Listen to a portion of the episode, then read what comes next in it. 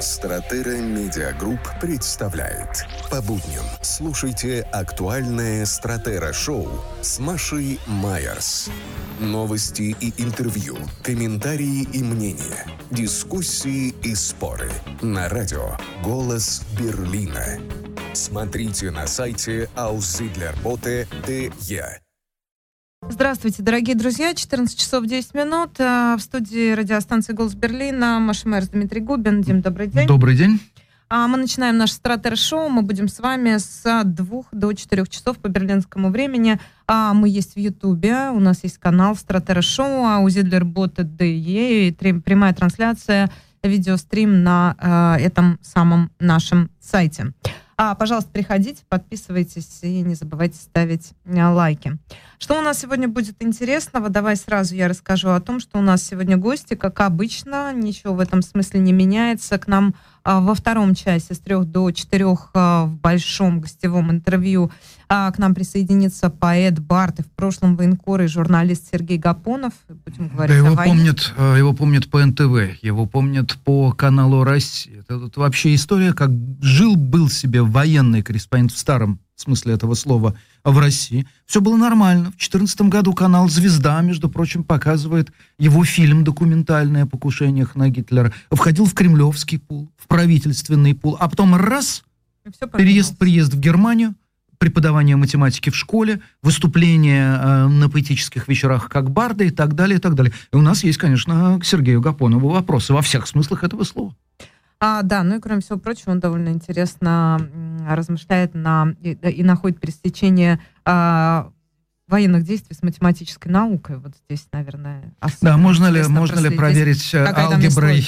Модели, да, войны. математическими моделями каким-то образом проанализировать события на войне, на фронтах. А в коротком э, слоте в 14.40 э, через полчаса к нам присоединится Алексей Чагадаев, это китаист, и мы а, поговорим о том, что происходит в Китае. Мы видим, что там что-то такое назревает, да, большое и а, социально активное. Началось это с антиковидных протестов, которые уже пол- получили окрас такого а, общеполитического сопротивления третьему сроку, да, СИ, сопротивления режиму. Ну и плюс эти а, видеокадры, как людей там крутят при этой нулевой терпимости к ковиду и самыми жесткими в мире а, антиковидными ограничениями. А, вот, собственно, это наша программа по гостям, а по новостям, как обычно, в центре внимания а, Германия, Россия, Украина и другие страны мира. Например, США и Иран попали вчера в повестку, и мощно так попали. На Новом Арбате, прямо напротив м, редакции «Эхо Москвы», когда-то в этом здании действительно почти там несколько десятилетий, да, сидел, пару десятилетий, даже больше сидела наша редакция. А, и а, это, знаешь, это прямой, ну вот ты, ты подходишь к окну и видишь этот огромный рекламный баннер, огромный а, видеоэкран на Московском доме книги, на Новый Арбат, дом 8, знаменитый, собственно, старейший книжный Жилая, магазин. жилая, жилая часть бывшего Калининского э, проспекта. Ну, например, да, нет, но я говорю конкретно об этом самом а, огромном вот этом плазменном рекламном э, экране, на котором вчера появилась надпись, как раз проходил матч между американской сборной США играли с Ираном, и оказалось, что у этого есть э, мощнейшая, значит, политическая подоплека Да ладно? матча. Да, казалось бы, очевидная история, но вот на этом самом а, рекламном экране, надерем, да. а, по- появилась, значит, надпись «Иран, мы с тобой». На- А, ты не видел это, Нет. «Иран, мы с тобой» на зеленом фоне в ну, традиционных а, цветах Исламской Республики, значит, якобы вся Россия объединилась в том, чтобы поддержать а, иранскую сборную в борьбе с проклятыми пиндосами. Э, Ну, по части свобод Россия все больше. Рядом с Ираном. а По То есть части... Иран, мы с тобой, имеет определенное... По части, да, да, да, да, да, да. По части экономики все двойное, больше. двойное значение. По уровню жизни, да, Иран мы с тобой. Если мы не с тобой, то приближаемся семимильными шагами. Слушай, ну, в Германии тоже много новостей. Чуть попозже, наверное, мы о них поговорим, потому что есть вещь, есть вещи и новости э, локального, а есть федерального масштаба. И, кстати сказать, одна из немецких новостей состоит в том, что сегодня в кинотеатре в Берлине, в кинотеатре Cinemax а, на Потсдамерштрассе 5 в 7 вечера особый показ. Сегодня в Синемаксе показывают Алексея Венедиктова, главного редактора уничтоженной в России радиостанции «Эхо Москвы». А формально тема объявленная «Невыученные уроки Корейской войны». Но мы знаем, как Венедиктов умеет говорить на любую тему. Можно говорить о Корейской войне, о любой войне. Все равно говорить, конечно, будем о последней... Он будет говорить о последней о войне. Модератор встречи Максим Курников. Mm-hmm бывший эховец, и сейчас это... И Биль... нынешний эховец. И нынешний эховец, ну, да. И Бильд, учесть, э, и Бильд ТВ, э, а, это, разумеется. то приложение, тот сайт, который работает. Ну, не в России. Не в России если, в России если вы даже... Да. Если вы не сможете даже сегодня попасть в Синемакс в Берлине вечером, то имейте в виду, что Алексей Венедиктов завтра в 15.00 в Стратера Шоу в гостях у Майерс и Губина. Да, совершенно верно.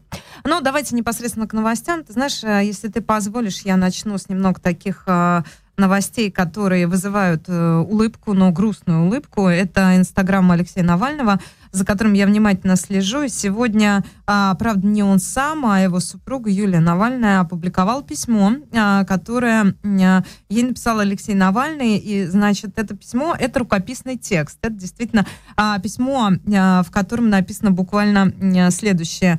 Да, Юлия Борисовна, и, сла- э, и снова от вас нет письма. Ну что ж, мы странно встретились и странно разойдемся. Ваш муж, в скобках пока еще. Ну и, а, соответственно, по скриптум пришлите, пожалуйста, какие-то адреса газет, куда зэки пишут, чтобы жену по переписке найти.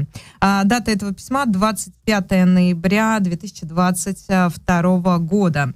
А, на самом деле речь идет о том, что ему действительно не передают письма, Алексей Навальный не получает писем, которые пишет ему его супруга. А письма это, очередная... письма это глоток воздуха в тюрьме, и там, как, как и в армии, к слову, как и во всех местах, где ты изолирован от большого внешнего мира. Ну, в общем, соответственно, это очередная попытка издевательства, да, давления на Алексея Навального. А, как мы знаем, он не, не покидает штрафной изолятор, как мы знаем, действительно, к нему применяются самые жесткие дисциплинарные взыскания, но вот сейчас его еще и лишают возможности получать письма от родных. Маш, там, там, там есть Юлия очень Навальная. примечательный комментарий Юлии Навальной, которая говорит, что у, у Навального и у Юлии Навальной есть адвокаты. Они могут переносить, переносить письма с собой.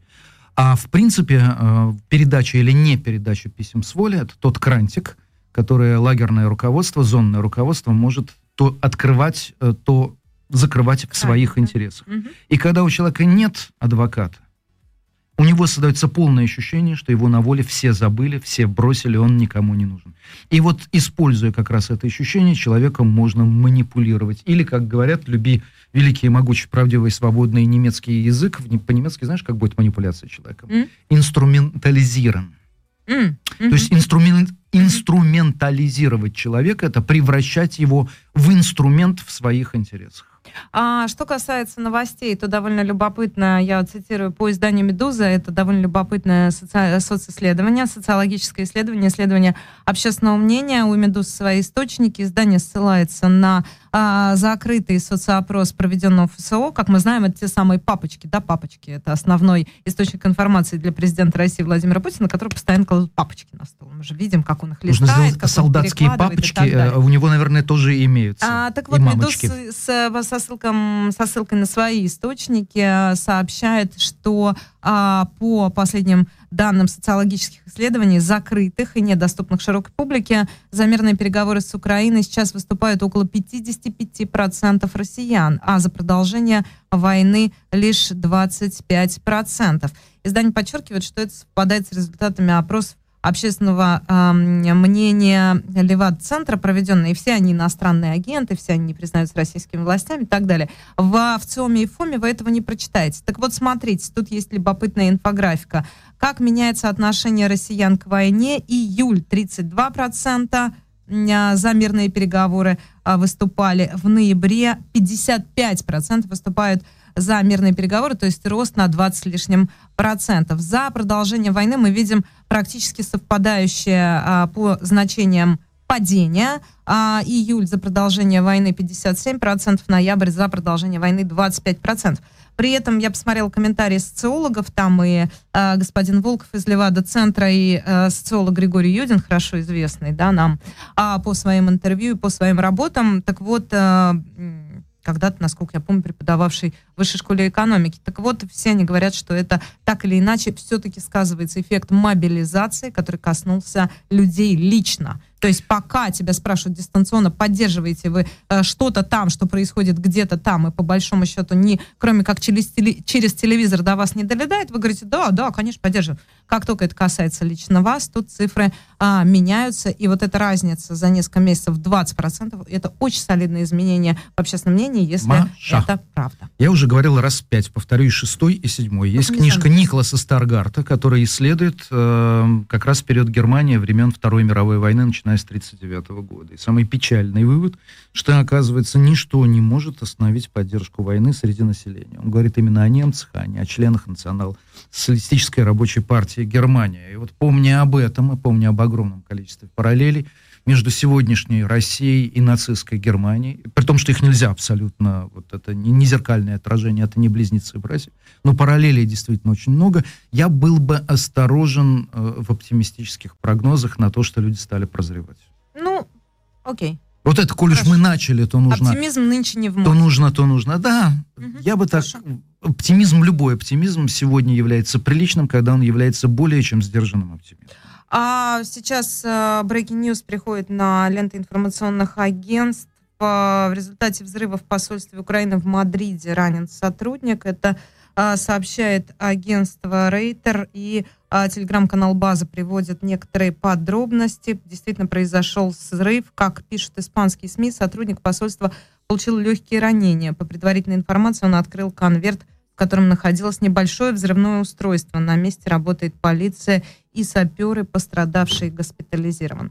А, давайте дальше. Я э, внимательно следила за российскими новостями. Э, ты знаешь, э, ну, надо отметить, что серия пожаров да, серия пожаров произошла на крупных виду промышленных Курск, объектах. Курск, Пермь, я имею в виду Курск, я имею в виду Пермь. Я, я имею в виду Брянск. Ну, там с Брянском наиболее очевидная история. Это касается э, хранилищ Э, если я правильно понимаю, дизельного топлива. И это подтверждено, что это действительно атака беспилотника. То есть это э, событие, пожар на э, ФГКУ. Это какое-то, наверное, федеральное государственное, не знаю, управление, комбинат Слава Брянской области. А, и пожар произошел в результате взрыва боеприпаса, сброшенного с беспилотника около половины третьего ночи. Вот и, соответственно, прошедшей ночи. В результате загорелись три пятитонных резервуара с дизельным топливом. А, со ссылкой на брянского губернатора сообщается, что пожар легализо... Э, локализован. Ликвидир... А, да. локализован. локализован. Но это, это, это данные утренние. Вполне возможно, что он уже ликвидирован, но тем не менее эти кадры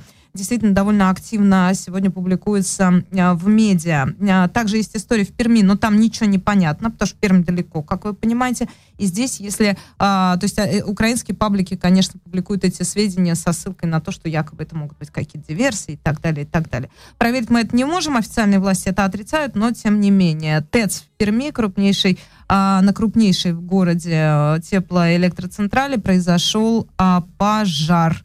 И э, там кадры тоже довольно страшные. Рабочие заявили о взрыве газовой турбины в цеху ТЭЦ номер 9. По данным издания есть пострадавшие. По-моему, я видела уже, что даже были сведения об одном а, погибшем. А, да, ну и Курская область подвергалась, подвергалась обстрелам. И там тоже а, сегодня м, были такие малоприятные для российской стороны события. Э, Причем а, в рамках логики Путина, который считает, что осуществлять урбаницид, уничтожение там, гражданской инфраструктуры, не говоря уж про, допустим, склады с а, горючим, которые вообще должны по его мнению, являться законными объектами в рамках военной операции или войны. Вот э, просто мне интересно, как эту логику теперь придется зеркалить по отношению к России. Это раз. И два, обратите внимание – Тут вот тоже мы ждем с очень большим напряжением, и я лично безо всякого оптимизма, каким, как, какой будет ответ. Потому что одно дело Симонян попрыгает в шоу у Соловьева, как это она ну, любит делать, а угу. другое дело, когда будет пролетать калибр в Украину. Слушай, ну, кстати, к вопросу о Симоняне. Сейчас мы до Симонян доберемся. Значит, я хочу предложить вам послушать э, репортаж.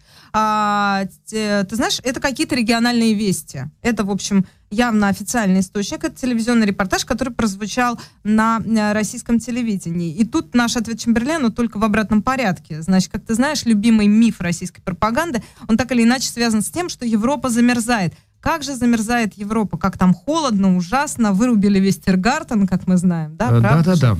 А, Хотя, если вы дрова, гуляете на по дрова. А, Маша, одну секунду. Если все-таки кого-то занесет в Тиргартен, который, конечно, выглядит совершенно прекрасно, обратите внимание, по Лёгкий немецкой ставить. привычке ставить информационные стенды всюду. Не поленитесь, разыщите э, старые фотографии, послевоенные, как выглядел тогда действительно вырубленный Тиргартен когда э, от него было видно, э, прямо из центра Тиргартена было видно две вещи. Первое, это памятник советскому солдату, который, я был потрясен, я-то думал, его где-то в 60-х установили. Нет, сразу после войны. И развалины Рейхстага, там деревьев не было, перспектива не была загорожена. Ну, я просто напомню, это та самая история, которая ровно рассказывала со ссылкой на британские, ой, простите, на немецкие, на немецкое издание, я не помню какое, а, про то, что было после Второй мировой войны в Тиргартене, а российские СМИ это перевели, как будто это сейчас. Они не мы перевели, это они сознательно может этим манипулировали. может. Хорошо, ладно, пускай будет сознательно. Значит, я хочу тебе предложить а, послушать, а, как вести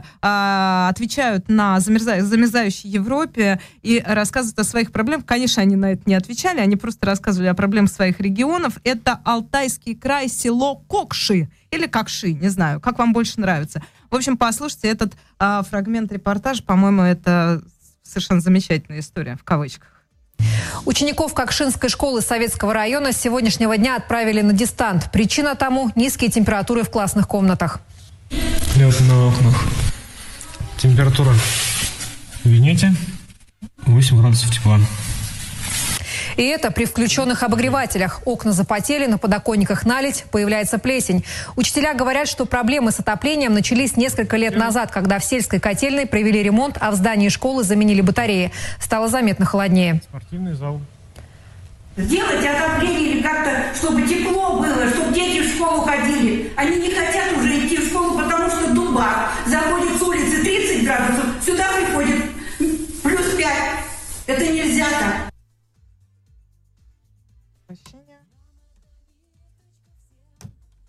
Да, но ты же понимаешь, это же диверсанты окопались э, на российских телеканалах, А. вот выпускают в эфир такие репортажи. Маш, а диверсанты копались не только на российских телеканалах, пятая колонна. Пятая колонна, ты знаешь, составляет 13% а, всех а, домохозяйств России. То, что ровно 13% домохозяйств России отапливается углями и дровами.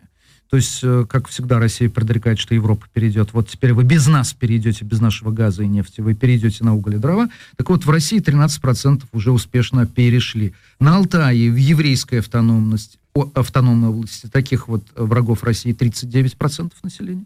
Они отапливают себя дровами и углем. В Бурятии 40%, в Забайкалье 50%, а выше всего этот в Тыве. Там печное отопление у 88% домохозяйств. Ну и поскольку прозвучала фамилия Маргарита Симоньян, я не могу тебе не дать возможность насладиться. Там действующий лид. Это тот самый вечер с Владимиром Соловьевым. Это наше любимое юмористическое шоу на российском телевидении. А невозможно не насладиться. Значит, а, ведущие российские пропагандисты, там вы услышите голос самого Соловьева и Симоньян, рассуждают, собственно, о чем они рассуждают? Они рассуждают о Гааге, о том, какие, собственно, последствия. О леди О- о Гааге они своих- рассуждают, да, о Леди прости. Гааге, о тех, а, собственно, сценариях развития ситуации, которые ждет их в первую очередь в случае а, поражения России в войне. Давайте послушаем. Это, в общем, это такое, это, то- это то, что потом мы будем, как бы, потом мы будем ссылаться и говорить, вот как в воду глядела, молодец какая. Давайте послушаем. Я хочу сказать, что если мы умудримся проиграть, Гаага, условная или конкретная, ждет даже дворника, который брусчатку внутри за Кремлевской стеной подметает. Что от того еще один район Киева останется без света или не останется, масштаб катастрофы, которой обернется наша страна, если мы умудримся это сделать, он, ну, даже его представить себе А мы не можем нельзя. проиграть. Поэтому Гаги боятся в лес не ходить. Просто не будет никакой Гаги. Если так случится, то... Ничего не будет. О чем и речь? Весь мир в труху. Классная логика, правда? Да, весь же? мир в труху. Значит, если, значит, чего мы типа жалеем? То есть смысл-то у нее абсолютно людоедский, как обычно. Чего мы жалеем этих, э, эти районы Киева? Подумаешь, там в одном нет света, в другом нет света. Если будет Гага, то даже до дворника доберутся. Поэтому давайте их мочить дружно, да, прям вот э, э, широкомасштабно, не считаясь вот с этими там какими-то мелочами. Там здесь больница, здесь погибший двухдневный младенец, здесь гражданский объект. Но уж если воевать, то по-взрослому. Это та, тот нарратив, который продвигает российская пропаганда с самого начала СВО, правда Ну, же? кстати сказать, у Симонян есть одна очень разумная мысль. Я бы сегодня, работая дворником, если бы такое вдруг случилось, зарекаться нельзя. Андрей Платонов работал в свое время писатель-дворником, работал. Я бы все-таки думал, какую именно мостовую, какую именно брусчатку, в каком именно Кремле надлежит подметать. Потому что я не думаю, что людей, которые работали в главных нацистских лагерях в качестве обслуги, ночью они просто подметали, да, они просто убирали. Не из числа заключенных, а из числа вольняшек. Я не думаю, что у них было хорошее настроение, когда вступил, когда приступил к работе Нюрнбергский трибунал. И вот про Леди Гаагу я тоже не случайно помянул, что как э, э, слово Гаага город пугает, также пугает и Леди Гага. Мы уже рассказывали о том, что с рекордной скоростью, впрочем, когда нужно принимать что-то по заказу Кремля, Госдума действительно принимает в трех чтениях с рекордной скоростью любой э, закон. Но вот сегодня дошла весть, э, и отнюдь не благая, о том, что Совет Федерации утвердил это порядок прохождения всех законов Российской Федерации. Сначала три чтения в Госдуме, затем голосование в Верхней Палате Совета Федерации, затем подписывает Путин, затем должна быть обязательно публикация в прессе, после этого закон считается вступившим в законную силу. Простите, тавтология. А, так вот, сегодня Совет Федерации а, проголосовал а, за а, закон, который все называют законом о запрещении ЛГБТ-пропаганды. Как это будет выглядеть в реальности, никто не знает.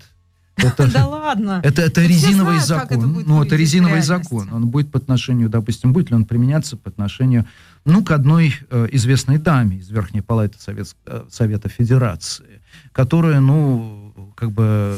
Ой, слухами земля полнится. Ну, да слушай, знаешь, как это уже- будет применяться? уже и будет литература- это применяться так, как это удобно, соответственно. А, ты знаешь, давай к этой теме вернемся. Во-первых, у нас, по-моему, на следующей неделе мы будем довольно подробно обсуждать эту тему, но сейчас вот Путин подпишет, вступит в силу и а, окажемся в новой реальности. слушай. и как раз будем а, вот в режиме реального времени, а в Маш. режиме онлайн наблюдать за тем, как Маш. он применяется. Э, Я смотрю за новостями по всему миру. И специально, я думаю, чтобы навредить Кремлю, Сенат США только что одобрил проект э, о легализации, не, одобрил законопроект э, о легализации однополых браков.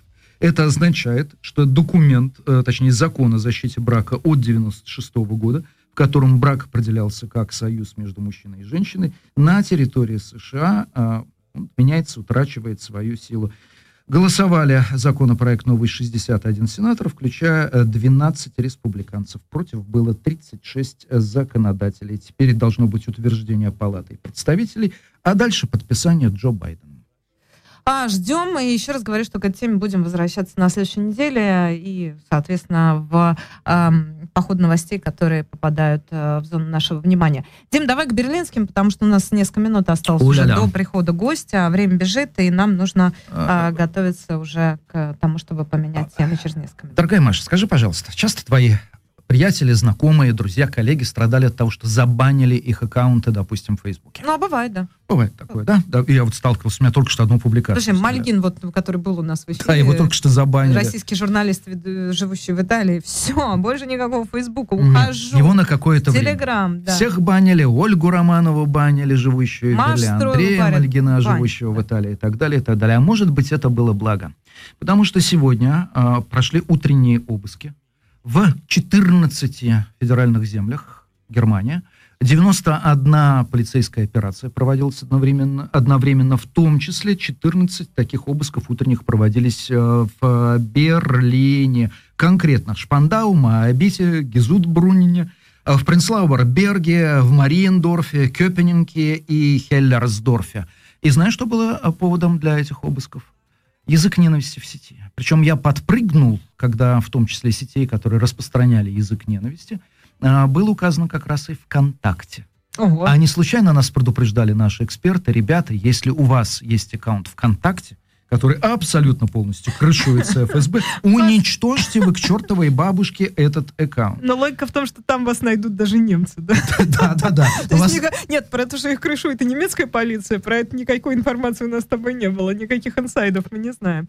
Но, тем не менее, значит, сидят, мониторят, значит, переводят. Ну, Что здесь интересно? А, Федеральное управление уголовной полиции сообщает, что хотя число случаев проявления ненависти в сети, оно а, уменьшилось. Например, таких было зарегистрировано в 2021 году 2411 случаев, а в 2020 году было отмониторено а, 2607, то есть снижение на 7,5%. Однако они считают, что многие уходят в закрытые сети, информация только провайдерам становится известна и так далее, и так далее. И я сегодня, э, я сегодня вот э, почитал, конечно, сообщение Твиттера э, «Полицай Берлин Айнзац», э, что задержан 59-летний из Гезунд Брунера. Он является автором текста ВКонтакте, который полон антисемитских заявлений и описывает евреев как сатанистов. Ноутбук конфискован, у него есть право на законное владение оружием и так далее, и так далее. Вот снимки. Повторяю, сегодня 91 подобная операция прошла по всей Германии. Это, конечно, было э, очень и очень сильно. А другие новости, это скорее даже не новости, это новости в рамках большой продолжающейся темы. Я люблю я твое выражение «длинный хвост новости». Мгм. Новости с длинным новостным хвостом. Это обсуждение в э, Бундестаге э, Голодомора украинского, Голодомора 32 1932-33 годов. И все идет похоже к тому, потому что здесь сходятся и правящая коалиция, и оппозиция, христианские демократы, в том, что Голодомор 32-33 года будет признан геноцидом, то есть преступлением против украинского народа. И вот здесь возникает вопрос, потому что голод это, это ужасный. Кстати, одна из последних книг, которая его описывает, описывает страшно, чудовищно, хотя формально посвящена не этому. Это книжка Елены Осокиной. Она называется «Алхимия советской индустриализации. Время Тарксина». Так вот, Тарксин, который мы знаем, это торговля с иностранцами, расшифровка, и это мы знаем там по мастеру Маргарита, сдавайте золото, да, сдавайте золото, сдавайте бриллианты. На самом деле Тарксин это был способом выжить у людей, умирающих от голода. Они нательные крестики туда несли. Они несли там последнее золото, они обручальные кольца туда несли. Это жуткое описание того, как, как миллионы умирали в Казахстане, как умирали в Черноземье и вне Черноземья. Чудовищный совершенно вопрос, почему э, это признается преступлением только против украинского народа. И ты знаешь, вот как ни странно, если откинуть эмоции, что это проклятые немцы хотят опять нагадить э, э, великим русским, то эмоция только одна, потому что в России никогда не, не ставился вопрос об ответственности за голод 32-33 годов. Да, он был на самом деле не специально спланирован, и мно- многие об этом говорят. Например, выступающий депутат от э, социал-демократической партии Германии Дитмар э, Нитон, э, он сказал, э, что эти жертвы Голодомора были жертвами не намеренного преступления, но последствий той коллективизации, которую проводил Сталин, индустриализации. Но, тем не менее, в России вопрос об ответственности никогда так не ставится. Ну, а почему? Может эту тему поднять, например, президент Такаев. Вот э, Кстати. в, в своем вот этом некотором, мягко говоря, расхождении, да, политических линий, расхождений с Владимиром Путиным, потому что у нас есть есть, был, да, был чудовищный голод в Казахстане. То есть здесь, понимаешь, ну, я уже, это тоже не, не мысль не нова, я уже несколько раз ее озвучивала, что, эм, что речь не идет о целенаправленном уничтожении украинцев. Речь идет о том, что советская власть пошла по всей широкой территории южного, южной, ну вот этой вот южного, как это правильно сказать, южного региона, да, начиная, если восточнее, то это территория Казахстана, если, соответственно, строго вниз, то это Ставрополь, это Кубань, и далее везде. Если западнее, то это территория Украины, шла и отбирала зерно, да, отбира- отбирала хлеб у людей, который тоже потом соответствующие, через соответствующие каналы продавал на Запад, таким образом пополняя государственную казну. Было ли это целенаправленным уничтожением украинского народа? И можно ли говорить отдельно, допустим, о казахском голодоморе, отдельно о поволжском голодоморе, Это отдельно вопрос- об украинском голодоморе? Вот это вопрос И политический. и нё- и вот этот вопрос нужно поднимать. политический. Он даже не исторический, он политический. Давай дальше, потому что у нас не так много еще времени. одна тема, которая будет иметь свое продолжение. Опять же, это бурное обсуждение, сколько мигрантов в Германии необходимо, можно ли за счет новых мигрантов решить проблемы немецкой экономики. И сегодня утром по совместному утреннему шоу на РД и ЦДФ выступал лидер ХДС Фридрих Мерц. Поскольку теперь партия, которая большинство в России представляет по Ангеле Меркель, она теперь в оппозиции, он себе мог высказывать многие вещи достаточно резко. В чем состоит его позиция? Она состоит в том, что проблема не в том, сколько нам нужно новых мигрантов, а в том, что потенциал имеющихся мигрантов, он сегодня не используется. Это раз. И два, что хотя существует свобода передвижения внутри Европы, рабочие руки, которые необходимы Германии, Германию не спешат. Цитирую. Они не приезжают, потому что условия в Германии просто недостаточно хороши. Бюрократия ужасна, а налоги слишком высоки. И проблема не в исчерпании потенциала, а в том, что у имеющихся рабочих рук потенциала просто-напросто нет. И это большая правда, потому что на самом деле, если раньше, допустим, из России, с, там, с территории бывшего Советского Союза, приезжали люди направленно в Германию, и даже в том случае, если жизнь в Германии им ужасно не нравилась, они оставались жить, то последняя волна миграции из России, это часто молодая миграция, это люди, которые не рассматривают Германию в качестве непременной конечной точки. Это возможно, это временная остановка, и, возможно, э, это просто-напросто промежуточная остановка. А после этого начинается то, что мы все в Германии знаем. Первое.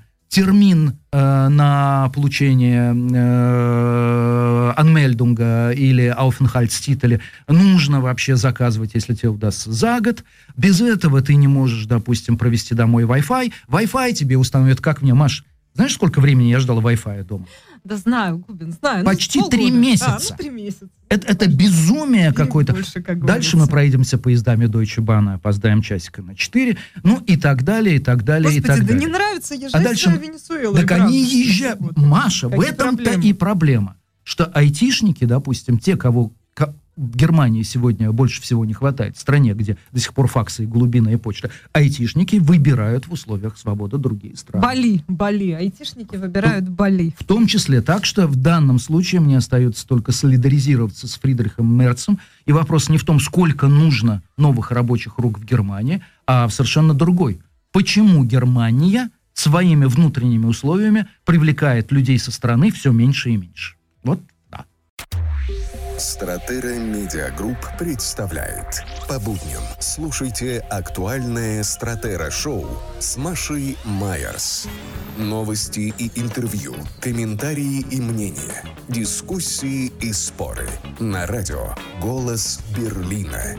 Смотрите на сайте aussiedlerbote.de. Мы продолжаем. 14.42 к нам присоединяется гость. Э, наш гость сегодня китаист э, Алексей Чагадаев. Алексей, добрый день. Слышите нас, Алексей? Добрый день, коллеги, меня слышно? Да, да отлично. Да, да, отлично слышно. Вы, вы, вы в эфире, и у нас э, сегодня несколько поводов поговорить с вами. Э, первый повод – это печальный, это смерть э, Дзян Цзиминя. И хотя многие говорят, ну, господи, это же человеку без малого сто лет, он давно уже не действующий политик. Но мы с вами прекрасно понимаем, что когда умирает даже бывший действующий политик в таких странах, как Китай, э, как Япония, как Германия, как США, как, э, как любая крупная страна, да, э, у нас есть повод задать вполне резонный вопрос. А что за время символизировал собой этот человек? Поэтому это вопрос к вам. Что за эпоха стояла за Цзян Цзиминем? Э, давайте, наверное, начнем с того, что не сделал Дзян Цзимин. Мне кажется, это очень хорошо. Э, вот из того, что я сейчас читаю в русском Фейсбуке у коллег-экспертов, все все-таки проводят невольные параллели с Си Цзиньпином, потому что вот чего не сделал Дзян Цзимин? Э, нет экономического кризиса при Дзян Цзимине. Экономика растет, страна вступает в ВТО, становится частью глобального сообщества. Люди богатеют, инфляция стабильная, э, милитаризированных разговоров о том, что нам нужно кого-то срочно завоевать, нет. Юань стабилен, политика стабильна, и внутрипартийная демократия, демократия, назовем это демократия, существует, ну, внутрипартийная дисциплина. Слушайте, захотелось купить билет на машину времени и отправиться э, в Китай во времена э, э, Цзян Цзиминя. Да, получилось так, что очень многие сейчас вспоминают с ностальгией, но мы давайте не будем никого вводить э, в заблуждение. это авторитарный лидер, это авторитарный режим. Э, руки у него, конечно, не в крови в крови, но своя армия друзей на том свете его, конечно же, встретит.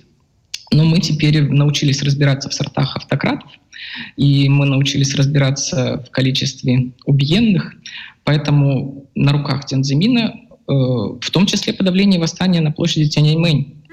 Потому Кстати. что тогда его никто не рассматривал в качестве преемника. Там были совершенно другие технократы, либералы, молодые рыночники. Ну, их не так, конечно, называли, но они были более либерального толка. И когда случились протесты, и стало понятно, что куда-то это все не туда идет, собственно, Диан Зимин был одним из тех, кто участвовал в подавлении этих масштабных протестов. Поэтому, да, несомненно, своя ответственность у него есть. Это авторитарный лидер, очень приятный, который говорил по-русски, любил Толстого, был на могиле Толстого, э, был прекрасным собеседником, цитировал стихи. Но да, это действительно автократ Давайте перейдем к все-таки сегодняшним новостям. Да, я имею в виду не только ту эпоху, которую, э, которую возглавил Дзен Зиминь, да, но и к тому, что происходит сейчас в Китае. Скажите, пожалуйста, можно ли говорить, что антиковидные протесты уже сходят на нет, и какой из них э, процент, в общем, относится к протестам уже общественно-политическим, вот этот протест чистых белых листов? Э, знаете, здесь, наверное, ситуация гораздо сложнее, чем она кажется на первый взгляд. У меня э, так получилось, что у меня магистрская работа э, была по революции зонтиков. Тогда это называлось Umbrella Movement в Гонконге. И тогда же были протесты так или иначе по всему Китаю. И тогда мы с моими коллегами думали о том, а что вообще лежит в основе этих протестов и куда это все будет идти при Си Цзиньпине. Тогда было понятно, что Худинтава уходит, конечно же. И причины для протестов в Китае, их очень много. Даже по официальной статистике в Китае каждый год есть там, от 70 до 100 тысяч протестов по всей территории Китая. Не надо думать, что это, Китай извините, вот такая... это не число человек, это число протестов именно, э, вы сказали. Протестов, да. Ой, да, да, да, протестов. 70 тысяч? Ну, может, на полтора Около миллиарда, 7... да, это не так много? Да, на полтора миллиарда, конечно, это боль. Вполне себе хорошая цифра. Но причины каковы? Первая причина — это экология. Mm. В Китае действительно ужасная экологическая ситуация во многих местах, и когда у тебя рядом завод непонятного происхождения, из которого идет черный-черный дым, и ты не можешь дышать, наверное, ты пойдешь на стычку. Вторая причина — это земля. В Китае очень сложные отношения с частной собственностью, ну, в том числе вы не можете оформить землю на себя, нет такого. Поэтому, да, вполне себе ты можешь прийти домой и увидеть на двери объявление о том, что твой дом сносят, а тебе вот компенсация и до свидания. Ну, это вот пример частного такого э, случая, поэтому споры о земле, включая магазины, постройки, это второй большой пул. И третий большой пул — это трудовые споры. Трудовое законодательство в Китае тоже очень сложное, и интересное. Собственно, поэтому там, э, труд рабов позволил Китаю стать таким успешным экономически. Э, поэтому это вот были три основные причины протестов всех до ковида. Э, сейчас эти причины остались. Все ровно так же. Экология, труд, права на труд и земля э, пропаганда в Китае работает отлично. Китайцы боятся коронавируса. Китайцы боятся умереть. Китайцы боятся заразиться. Но несколько недель назад по интернету гуляла гулял пост 10 вопросов э, к правительству, даже не к правительству, а департаменту здравоохранения. На основе чего вы принимаете такие решения? Почему есть такие ограничения? В связи с чем это связано? Подкреплено ли это научными фактами? Потому что, да, действительно никто не понимает, что происходит. И на сегодня кажется, что это действительно вот такое волонтаристское решение руководства страны о том, что мы должны придерживаться стратегии нулевого да. Нулевой терпимости. И да. люди вышли нулевой терпимости, да. Э, и люди вышли на улицу по разным причинам. Э, во-первых, им тяжело работать. Во-вторых, наверное, да, психологически это действительно огромный стресс. Ты, если ты студент, ты живешь в своем кампусе, и он вполне себе за колючей проволокой. Ты не можешь выйти. Если ты живешь в квартире и не можешь выйти оттуда несколько месяцев, ну, вы понимаете, какое психологическое состояние у тебя начинается.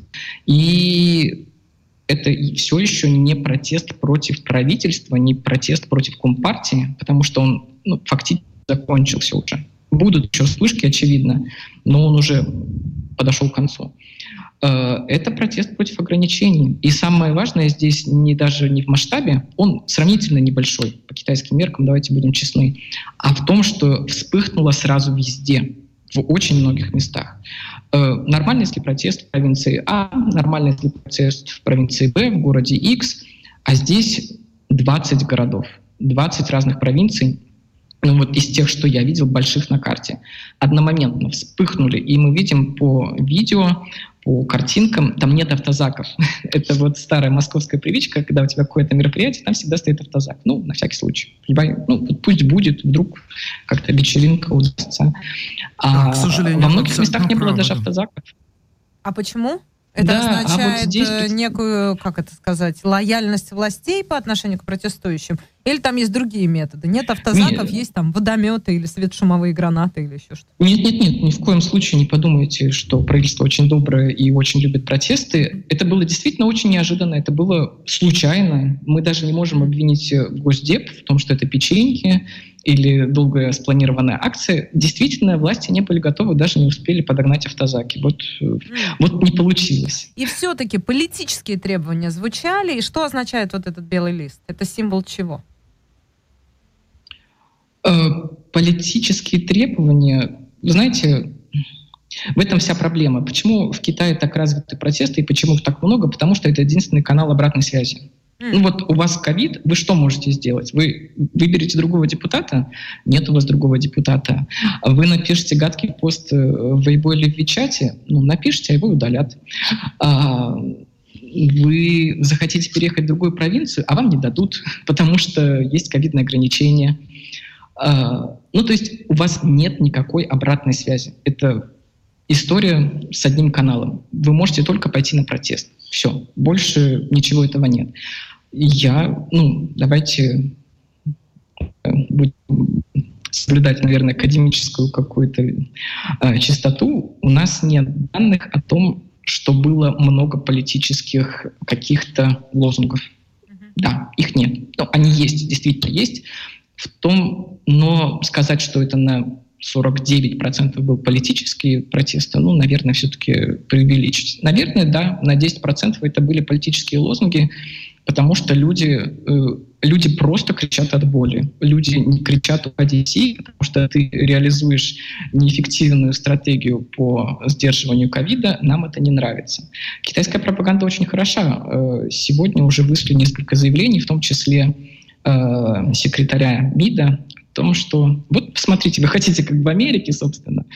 Э, Америка, Италия, Германия э, снабдили китайскую пропаганду очень хорошими картинами об избыточной смертности в миллион, в несколько сот тысяч, э, в ужасные картинки, когда летит скорая, э, в морге не вмещают трупы, и китайцев это напугало, это произвело впечатление, да. Это вполне себе взято на вооружение пропаганда, и это работает. Алекс... То есть белый лист это чистая вот такая рафинированная боль? Ну, знаете, это вот как э, в нашем прекрасном анекдоте, когда мужчина вышел с белым листком на Красную площадь. Что вы хотите, а все и так понятно. Все вот, да, все и так ясно. А, Алексей, объясните, пожалуйста, следующую вещь. А, вот сейчас, когда вы сказали, что снабдили картинками с гробами, но это история э, там во многом итальянская и первого года ковида, то есть это был 2020 год.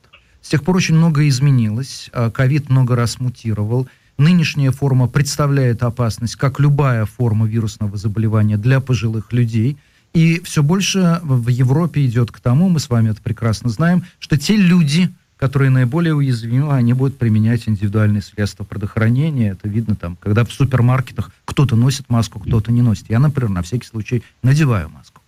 А, но ведь это и в Китае увидят и увидеть, что ограничения сняты, и что можно свободно передвигаться, и что больше нет никаких локдаунов, и что больше не запрещают строить, слава тебе Господи, рождественские рынки, и так далее, и так далее. Как вообще Китай собирается и собирается ли преодолевать свой нынешний э, выдающийся по масштабу локдаун? Э, смотрите, у меня нет хорошего ответа. Э, из смешного мои э, коллеги-китайцы, я сейчас в Лейпциге нахожусь, в Лейпцигском университете, ну, знаете, дошло до того, что мои коллеги-китайцы говорят, вы знаете, а нам кажется, Си немножко перегибает. Э, вот, да, Это отчаянная смелость с их стороны, такой... я правильно понимаю? Да, да, в системе с такой лояльностью усомниться в том, что это действительно необходимо, это уже звоночек, огромный звоночек. Мы рассматриваем Китай, у нас есть очень хорошая метафора, которую дал нам Александр Габуев, российский китаист, Э, относиться к Китаю как к большой корпорации и Политбюро как к Совету директоров. Ну вот Си Цзиньпин — это глава Совета директоров Китая. У нас нет э, единой политики по карантину во всем Китае единой. То есть есть KPI, уважаемые коллеги, давайте мы не допустим смертности выше вот такого уровня. Пожалуйста, соблюдайте. И каждая провинция вводит свои ограничения. Где-то карантин по приезду 7 дней, где-то 10, где-то обязательно в гостинице, где-то ты можешь его просидеть дома. Э, где-то можно выходить в маске в супермаркет, где-то э, вот в Пекине мне друзья рассказывают, что ты можешь зайти в ресторан по ПЦР-тесту, свежему, конечно же, а в туалет ты уже можешь зайти, отсканировав QR-код из своего приложения. Ну, то есть э, поесть ты, конечно, можешь, а, а в туалет уже сходить не можешь. Знакомо. Да. да, поэтому каждая из провинций, каждый из субъектов республики управляется по-разному. Вот сегодня уже в Гуанчжоу анонсировали такие кардинальные меры по ну, все-таки частичной либерализации такой карантинной политики. Кажется, все-таки вот где-то сейчас пойдет это все на, на небольшие уступки. Но чем, наверное, отличается китайская пропаганда от любой другой? Э, они оперируют научными данными. И с этим очень сложно спорить, в том числе, ну вот обычному это Лао Пайсин, обычному человеку. Когда тебе говорят, наши ученые с использованием искусственного интеллекта построили 34 тысячи схем э, по прогнозированию количества смертей в Китае, и мы прогнозируем, что если мы завтра все отменим, послезавтра будет весь Китай в миллионе трупов, ты, ну вот как обыватель, ты ничего не можешь этому сказать. Есть эти вопросы, о которых я уже говорил, которые э, все копировали в Вичате, в Weibo и репостили с просьбой к департаменту здравоохранения объясниться, как вообще, как у вас дела. Но их не было дано хорошего ответа. Скорее всего, все будет с низового уровня, да, сначала где-то в небольшом районе какие-то ограничения снимут, потом чуть побольше, потом побольше, и к большим городам мы не представляем, как это будет идти. К сожалению, мы опять упираемся в ситуацию, как, наверное, там с Россией связанной, когда один человек принял решение, и пока корпорация его обслуживает. Это решение. Э, Алексей, я хотел перейти э, к еще одной российской теме и к параллели с Россией, но которая, как вы понимаете, касается войны. Э, меня интересует, как война в Украине повлияла на отношения Китая с Тайванем и повлияла ли вообще? То есть что сейчас можно сказать, насколько вероятность военного присоединения Тайваня выросла, уменьшилась или осталась такой же? Давайте начнем опять с низового уровня. Ну, у нас вот две минуты. У меня есть да, у нас есть и тайваньские коллеги, обычные люди, и мои коллеги из Мейнленда, из материкового Китая общаются с ними совершенно нормально. Абсолютно прекрасные люди друг с другом общаются, потому что, ну, вы же понимаете, это политика, это другое, мы это не обсуждаем, мы тут все друзья, все китайцы. На уровне выше, на государственном, пока это не нужно. Пока нет необходимости ничего присоединять, и пока Э, ну, каждый приличный китаист, такой прокремлевский, он каждый год говорит о том, что вот завтра Китай возьмет Тайвань. Я на себя такую смену возьму. Э, мы столкнулись впервые вот с, у, у конца Мао Цзэдуна с тем, что Си Цзиньпин нарушил партийную дисциплину. Дзян Цзэмин не нарушил, Путинтау не нарушил, никто не нарушил, а вот Си Цзиньпин нарушил, к сожалению. А в чем это э, Понадобится ли ему такой... 10 лет и до свидания э, сидим... А, вы имеете... Дэн Тимин просидел... Да, да, да, он, он остался. Да? да. Два срока, 10 лет. С 93 по 2003 был Дян Цзимин, потом 10 лет Худинтао, и вот да, Си да. Цзиньпин уже нарушил. Да. Но какое это имеет отношение к Тайваню? То есть, точнее, как, какое а, это будет иметь продолжение для Тайваня? Слушайте, у нас есть хорошая, хорошая аналогия с Россией. Нам вот не нужен, кажется, был Крым или э, регионы э, Украины. А вот как-то рейтинг пошел вниз, и почему-то стало нужно. Очень интересно. Это, опять же, какая-то тупая и глупая параллель, а, очень простая и понятная. А, а сейчас не очень понятно, есть ли военная мощь у Китая. Да, большая, Серьезно? Да, огромная страна. Не очень понятно. Там же грандиозные Смотрите, же отрады. завоюют Тайвань. Завоюют Тайвань, нет никаких вопросов. Как, Тайвань не будет э, не сопротивляться, Тайвань будет сопротивляться. И очевидно, что у Тайваня очень хорошее вооружение, и ни один китаец умрет в этом конфликте. Буквально... В общем, это никому не нужно, 10 и нынешние нас, да. китайские власти это понимают. Да. Да. Это мясорубка. Да. Понятно. Алексей, спасибо, спасибо, большое. большое. Алексей Чагадаев, китаист, был с нами на прямой связи. Это Маша Майерс и Дмитрий Губин. Стратера Медиагрупп представляет. По будням слушайте актуальное Стратера Шоу с Машей Майерс. Новости и интервью, комментарии и мнения, дискуссии и споры. На радио «Голос Берлина». Смотрите на сайте auszidlerbote.de.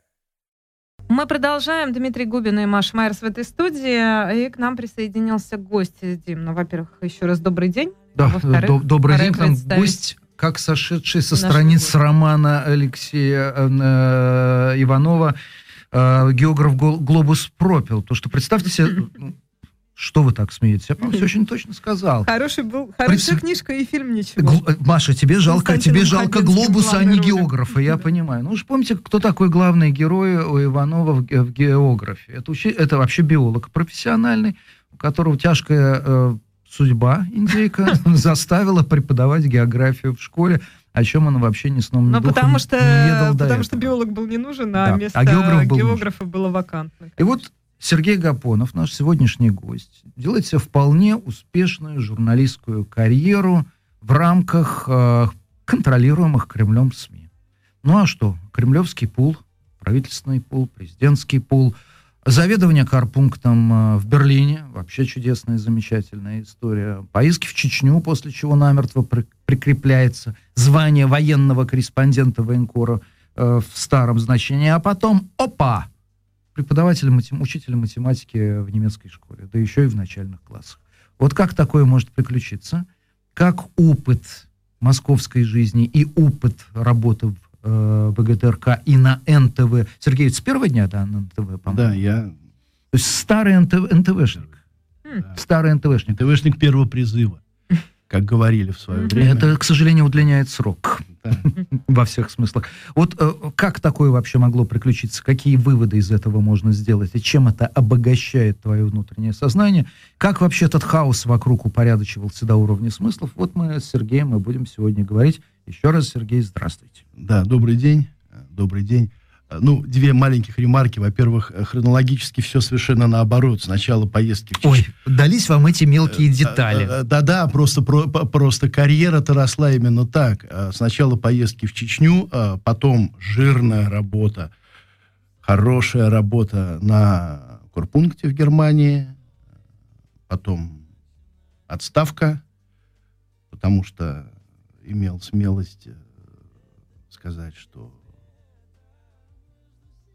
события, происходящие в театральном центре на Дубровке, не освещаются немецкими средствами массовой информации, а редакция московская просила, естественно, сказать наоборот, что вся Германия. А они не освещались? Кстати, для меня это не- несколько неожиданно. Э, ну, в тот день, когда это происходило, а это было именно в тот день, в тот день, когда это происходило, по немецким каналам показывали документальные фильмы немецких журналистов о том, как, ну, скажем так, русские солдаты насилуют чеченских женщин.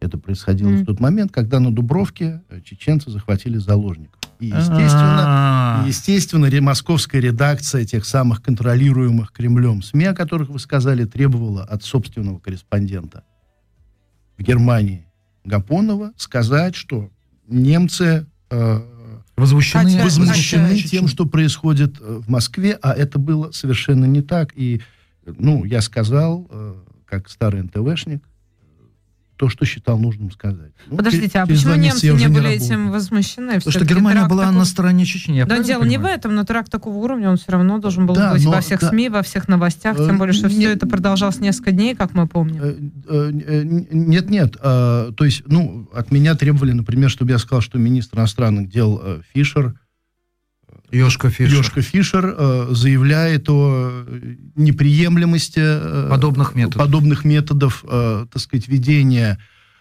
войны или ведения сопротивления, но Йошка Фишер ничего не заявлял к тому моменту, когда от меня требовали это озвучить в эфире в прямом включении из Берлина. И mm-hmm. когда я сказал, что, ребята, ну я не могу, э, так сказать, врать, прямом эфире. Не могу, поступ... не могу поступать Не могу поступиться да. принципами, да, как сказала Нина одна небезызвестная Но... да, дама. Вот все, через два месяца я не работал уже в Германии. Но следует ли из этого, подождите, что в тот момент, когда просто это вот вытекает, но это, наверное, неверный вывод, и его нужно опровергнуть, следует ли из этого, что Германия в момент захвата театрального центра на Дубровке сочувствовала террористам? А, и я... не сочувствовала жертвам этого здесь, теракта. Дело в том, что здесь, да, здесь, дело, дело в том, что здесь, на мой взгляд, а, нужно а, разделять, как нужно всегда разделять, простых людей и людей немножко более просвещенных и продвинутых. Я думаю, что если, а я был этому свидетель, я переключал каналы немецкие, и я действительно видел репортажи и документальные фильмы наших тогдашних немецких коллег, квинтэссенция которых э, заключалась в том, что русские солдаты убивают мирных чеченских или убивали мирных чеченских э, жителей, что э, частично и ну достаточно в большой степени было правдой. Но если мы сейчас говорим о том, как, скажем, реагировали немецкие средства массовой информации, вот в момент там на протяжении какого-то времени, когда происходила Дубровка, то это было так. То есть, наверное, были и другие реакции, естественно, да, и я них знал, и я так и сказал в прямом эфире. Я говорю, что, конечно, обычные простые люди, естественно, они этого не могут ни понять, ни принять, ни поддержать. Но я вижу то, что я вижу. Вот эти репортажи я вижу, я не слышу никаких заявлений официальных лиц к этому моменту. И вот э, такова объективная ситуация. То есть я просто, ну, я просто назвал вещи своими именами, так как это было на тот момент. Я ничего не придумал, я нигде не солгал. А нужно было, конечно, так сказать, хотели, чтобы было придумано. Удивительная история, да, Сергей, вы... Причем а, она со всех сторон удивительная. Она удивительна, потому что мы не сидим а, сейчас со своим нынешним опытом, опытом 22 года в 22 году. Я хочу напомнить, да. дорогая Маша Майерс, что в то время, когда развернулась первая, а потом вторая чеченская да. кампания, особенно уж когда первая, она воспринималась в России многими. Кстати, должен сказать, что я был близок к этой точке зрения, что вот Новодворская, она какая-то дура, что она на стороне чеченцев и предательница, а что наше дело правое. Не-не-не, подождите, но не надо подменять понятия все-таки, я же не об этом, все-таки теракт на Дубровке, это какой год? 2020, 2002, э, да, правильно? Да, да. А, а первая чеченская 94-96, и да. все-таки уже это был не первый теракт, это не Буденовск, знаешь? Если бы это была история про Буденовск, то тоже было бы странно в тот момент не сочувствовать беременным женщинам, а сочувствовать террористам, потому что российские солдаты, федералы убира, убивали в Чечне э, мирных э, женщин, и тоже наверняка и беременных, и детей, и далее везде. Но дело не в этом, а дело в том, что все-таки к тому моменту уже прошло определенное количество лет, и мир уже увидел на тот момент и взрывы домов, и 9 сентября, и тот же самый Буденовский, отношение к терроризму как к акту вот возмездия, оно было, в общем, уже сформированным э, не только в российской, но и в западной повестке. Поэтому меня удивительно слышать, Безусловно, что это да. вот таким образом, ну, тогда это каким-то образом свидетельствует, наверное, и о том, как работают немецкие СМИ и как работает немецкая политическая элита. Я бы сказал, инерция том, еще вдобавок. Да, да, да, в, то, в том-то и дело, что э, для меня, э, ну, э, тоже был это камень преткновения, потому что, конечно, я хотел бы услышать какие-то слова тогда немецких коллег, что это неприемлемо, что этому нет никакого оправдания, объяснения, несмотря на то, что я знаю, что теоретически можно было бы где-то частично. Терроризм не имеет оправдания, но, по крайней мере, да, э, можно хотя бы понять мотивы иногда тех людей, которые, так сказать, идут. Как Лебедь сказал, кто лучший солдат? Лучший солдат — это тот, тот у кого семью убили. Mm-hmm. И вот он пойдет, он будет лучшим солдатом, сказал генерал Лебедь. Вот этот солдат — всех уничтожит. Поэтому мотивы можно понять этих людей, нельзя это оправдать, да, ну, просто, конечно, хотелось бы мне тогда услышать действительно пару слов о том, что это плохо, что это недопустимо, но я их не услышал, и я так и сказал тогда. Э, Сергей, знаете, тут уже прозвучало, но, может быть, это мое бедное ухо неправильно, опять же, расслышало, что есть некий параллелизм между чеченскими компаниями и нынешней войной в Украине – когда сообщая, там, обсуждая вопрос о предполагаемом, говорю, предполагаемом расстреле пленных, многие очень говорят, э, включая россиян последней волны иммиграции, которая сейчас находится в Берлине, что мы можем понять мотивы. Если это действительно так было, мы не можем оправдать, но мы можем понять мотивы. Насколько вообще уместно, с точки зрения вашего опыта, проводить параллели между чеченскими компаниями и войной в Украине? Или это абсолютно ложная аналогия? Э, ну, вообще, параллели можно проводить всегда, когда э, сравниваются войны. Потому что у всех войн всегда где-то близко причина. Э, с Чечней, например, параллели очевидны. И, и те, и другие, будем так говорить, как бы это... Вот я раньше не подбирал слова, а сейчас, с тех пор, как я работаю в немецкой школе, э, я подбираю слова и немецкий, и русский, потому что я понял, что нельзя... Слова опасны? А, ну, э, я работаю в школе в начальной. И, к сожалению, так сказать, понятно, что маленькие дети, они не должны какие-то вещи слышать, даже если эти вещи э, являются правдой э, и чем-то важным, что им в жизни нужно познать все равно это еще не для начальной школы. Поэтому иногда, ну, например, вот тема войны.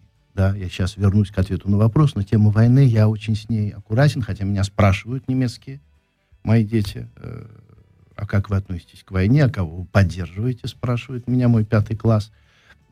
И что вы отвечаете? Вы можете ответить по-немецки, мы поймем. Нет, я отвечу, ну я, я им отвечаю по-немецки, а здесь я, конечно, отвечу по-русски, да. безусловно, так сказать, я поддерживаю тех людей, которые э, воюют за свою свободу, за свою независимость а против, э, против агрессора.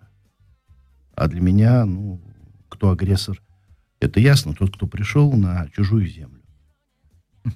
Вот и все. Так если вернуться к нашему разговору о, пара, о возможных параллелях между различными войнами? А, и там, и там а, речь шла, по сути дела, о целостности одного государства, России тогда и нынешнего государства, э, в котором идет война, Украина. Э, потому что чеченцы хотели независимости. независимости. Ну, по крайней мере, часть из них. Может быть, не все, но часть из них. Они говорили, что мы хотим быть независимыми. Россия справедливо для любой страны, которая э, охраняет свою целостность, говорила нет. Угу. Чечня это Россия, поэтому никакой независимости быть не может. А, сейчас происходит, по сути дела, то же самое. Когда Украина когда, говорит, нет, Крым не может. Да, когда Украина говорит, э, это наша территория, а, а никакой России там быть не может по определению. А, Но тут же Россия третья страна, и в этом разница третья сторона. Одно дело, если бы, а, если бы Украина в 2014 году воевала не против Стрелкова условного, да, да. и тех а, российских добровольцев, это я кавычки показываю, да, которые вместе с, с вооружением и военной техникой пришли на территорию Украины через прозрачную ростовскую границу. Понимаете? Если бы она воевала... Но с другой стороны, когда была чеченская война, тоже же звучало огромное количество обвинений в адрес западных стран, и в адрес арабских стран, Конечно. и в адрес... А, форм, формы разные. Формы разные, там, да, а формы разные, а, а, а суть-то а суть, суть одна. Да. Суть-то одна, поэтому да. тут вот я говорю, что параллели, они а, очевидны. Одну секундочку, Сергей. Мне хотелось бы здесь чуть подробнее, чуть детальнее разобраться. Мне приходится слышать от людей, которые задумываются над простым вопросом, а где мы не туда свернули? Где Россия а, после а, уничтожения коммунистического правления, где был тот самый неверный шаг, когда они туда пошли? И я и не раз, не два слышал, что вот чеченская война, это и был тот самый шаг, что нужно было отпустить на свободу, что дело Чечни было правое, они имели право. А из ваших слов, из ваших аналогий получается, что Украина сегодня – это Россия тогда. Дело, дело в том, что, на мой взгляд, э, все это преподносится несколько э, в упрощенном виде, причем со всех сторон. Я и прошу да, На мой, да, давайте усложним так, что вот на мой личный взгляд, Россия огромная территория с э, очень маленьким для такой территории населением, с мизерным, по сути дела. А, это огромная черная дыра, которая стоит на стыке многих цивилизаций и которая больше, конечно, принадлежит к цивилизациям совершенно не европейским, к восточным, к южным, такая, ну, расхожий термин, Византия такая современная. Поэтому, э, на мой взгляд, западные либеральные ценности, мы сейчас не обсуждаем, ну, по крайней мере, я не, не готов э, оценивать, это ценности правильные или неправильные, и для кого неправильные, для кого неправильные, но, на мой взгляд, эти ценности э, не ценности российского человека на 85%, Россия, люди, э, которые живут в России, россияне, э, русские, не русские, неважно, как их назвать, это люди, которым, в общем-то, эти ценности, по большому счету, не нужны. Не нужны. Поэтому э, э, вот те, кому хочется жить либеральной, свободной, европейской, там, какой угодно, западной жизнью, нас 10-15%. Ну, подождите, а что мы делали в 90-е? А что, а что нам, ну, а нам нужно как, как? Как при крепостном праве, как в Российской империи, как при Советском Союзе? Да, большинству тех людей, которые живут на территории нынешней России, нужен. Добрый царь всегда был нужен. Угу. То есть, э, э, понимаете, людям, которые всегда были пушечным мясом, которые шли в лобовую на высоты, для которых всегда история страны это история э, кровавых войн, история героизации дураков, извините за такой жесткий термин, да, да, этим, этим, этим людям нужно оставаться пушечным мясом. Они этого хотят. Это не, не мое желание. Я бы с удовольствием, если бы мог, сделал бы так, чтобы всем этим людям были близки ценности спасения человеческой жизни, свободы слова и так далее. Но самим этим людям, на мой взгляд, ага. нужно оставаться. Они этого хотят пушечным мясом, которые не уважают, которые уничтожают, а мамки нарожают новых и так далее. Подождите, тогда у меня вопрос. А корейцам? Какой, какой, какой нужен, э, какой нужен правитель? Какая нужна историческая модель? Как в КНДР или как в Южной Корее, например? Народ один. Вот сегодня как раз Венедиктов будет о Корейской войне рассказывать в Берлине. Как можно... И в этом смысле это звучит ну, наверное, как? Это Маш. звучит очень жестко, потому что это приговор. А, а, общем, России как стране, а, Сергей, России, россиянам как народу. следует бояться. Она От вползает тихо и неслышно, как змея. Жалит она Публично. Дело... А, так можем, более того, я продолжу этот пример. А, а как немцам нужно жить? Дело, как в ФРГ дело, или как в ГДР? Дело, дело в том, что вы задаете вопросы, э, на которые, конечно, адекватно и э, весомо может ответить только эксперт.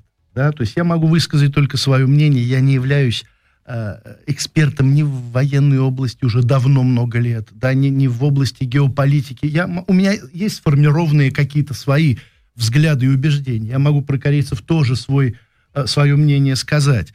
Но э, это, конечно, э, так сказать, просто мнение вы человека. Же вас к другому вы, вы меня да, простите, вы да, детерминист вы... получаетесь. Да, но при этом, при этом вы меня простите, но если бы я хотела спросить у эксперта об особом русском пути, то мне Он пришлось бы интервью... сидел, интервьюировать Дугина, а я не хочу, я хочу Гапонова. Понятно. Поэтому, извините, вопросы Дугина. буду а, задавать а, вам. Да, да, нет, просто я, я, я к тому, что э, у меня есть мнение. Да. Э, угу ну, ну так, так ну, как, ну, как говорят умные люди, я с ним не согласен. Нет, если, если говорить о Корее, если говорить о Корее, то, э, на мой взгляд, э, вот э, корейский народ, как мне кажется, я очень плохо знаком с, с историей и с, с сегодняшним днем Кореи. Я был в Южной Корее, в Северной не был. Я думаю, что корейский народ это тот, который с благодарностью примет тот путь, который им укажут. Поэтому ю, mm. Южная Корея с благодарностью принимает тот путь, который им указали. А, а, се, Северная, а Северная Корея я а дум... мы, мы не знаем. Я, мы, мы не знаем, я еще раз говорю, я могу только домысливать, что, угу. так сказать, да, ну, наверное, э, часть из них с благодарностью, да, как и часть кубинцев. Да, я тоже был на Кубе, разговаривал со многими там, и, так сказать, искренне люди говорят, а мы, да. Но в этом тогда вы, э, да. как это сказать, описываете корейский да. народ как да. ведомый, а российский народ как упертый. А российский народ как упертый. Да, вот я, это мое глубокое это мое глубокое убеждение. Да, русский народ не может без этого, без того, чтобы быть пушечным мясом. Опа. Да. Сергей, понимаете, какая штука? Все-таки лозунг «Хотят ли русские войны?» э, Вопрос да. Да. имел однозначный ответ да. очень, у, очень и очень долго. У Евтушенко он имел однозначный ответ. У Евтушенко. Который сам не воевал, э, который сам жил, э, так сказать, в рамках... э, Но пел-то Бернес. пел Бернес, но писал Евтушенко. И когда я после армии пришел с тетрадочкой своих стихов э, домой, э, а мы жили напротив друг друга, моя семья и Елена Васильевна Евтушенко, сестра э, Евгения Саныча от э, дочка той же мамы, другого папы. И я маме сказал, они э, служили в Московской филармонии обе. Мама была певица, а Елена Васильевна была чтица. Я маме сказал, мам, отдай тете Лене тетрадку, пусть покажет брату. И вот я из армии пришел, отдал тетрадочку эту, через две недели мне прислали, там было рукой Евгения Александровича написано там какие-то конкретные вещи, 3-4 строчки таким медицинским почерком, а в конце было написано, короче, Серж, почему-то Серж, хотя мы не были с ним знакомы, короче, Серж, э, не буду утверждать, что вам не надо писать стихи, но и боюсь сказать, что вам их писать надо. И подпись. Так что... Евтушенко вот поэтому- была точка зрения, но он был с ней не согласен. Да, да, поэтому хотят ли русские войны, это... Да, э, хорошо, я потом стихи про войну там ко- кое- кое-кому припомню, что да, уже в дверях она э, Да, уже да, да. стучит в набата. Да, Да, да, Э, да. К этому да, да. Это Значит, од- одну 2004 секундочку. год, между прочим. Смотрите, э, есть страны с авторитарной формой правления, э, и есть э, население, народы, группа людей, Да. которые принимают эту форму правления как единственно возможное. Но они не представляют угрозы другому миру. Да. Они замкнуты. Что прошло в России? И по большому счету, тут я должен, скрипя сердце, согласиться, что моя любимая Европа так озабочена войной в Украине, Да. не в силу э, того, что подавляются либеральные ценности Да, и свобода конечно. в России, а просто потому, что перейдена граница в буквальном смысле слова. Да. А где пошло не так, что эта граница была перейдена? Вы имеете в виду вот именно сейчас, в этой Да, ситуации? Да, то есть э, что с- привело, э, ну, в конце концов, господи, ну, 70-летний Путин, э, даже спортивные костюмы от Лора Пьяна, это там почти 4 штуки э, грина, каждый костюм такой стоит. Ну, все есть, власть невероятная. Яхта Шахерезада, там танцует э, вполне еще молодая э, женщина с гимнастической гибкостью. Дворец этот чертов ему построили в Геленджике. Ну, ну живи да радуйся. На- нафига в войну-то ты, стар, старый Да. дурак, ввязался? Я отвечу на ваш вопрос, потому что я увидел Владимира Владимировича первый раз в жизни э, летом 2000 года. Это было в городе Ленске. В тот год очень сильно пострадавшим от наводнения. Я там оказался единственным телевизионным журналистом э, из этих самых СМИ, которые кремлевские, потому что меня туда отправили на самолете с тарелкой, с передающей, с С флайвеем. с флайвеем, так сказать, там с продюсером, с двумя операторами. В общем, я оказался в этом Ленске, и там же оказался, естественно, по стечению обстоятельств. Совершенно случайно Путин. Совершенно случайно Владимир Владимирович. И вот я помню этот первый наш с ним разговор, двухминутный, Мгм. когда я как будто брал интервью. Конечно, это было никакое не интервью, это были там два или три вопроса, которые, по сути, мне продиктовали по телефону. Вот, и я Какая работал- помощь будет оказана? Да, и я работал, как мы, телевизионщики, э, раньше говорили, подставкой под микрофон. Мгм. Вот. Но, тем не менее, Владимир Владимирович стоял на расстоянии 40 сантиметров от меня. Тогда это еще было возможно? Да, я держал этот микрофон, смотрел в его глаза. Это был, напоминаю, 2000 год. И мне тогда было ясно. И вы, как Буш старший, что прочитали и- в его глазах? И мне, да, я просто увидел эти глаза, и мне было ясно, что, ну, скажем так, надо валить. Да ладно.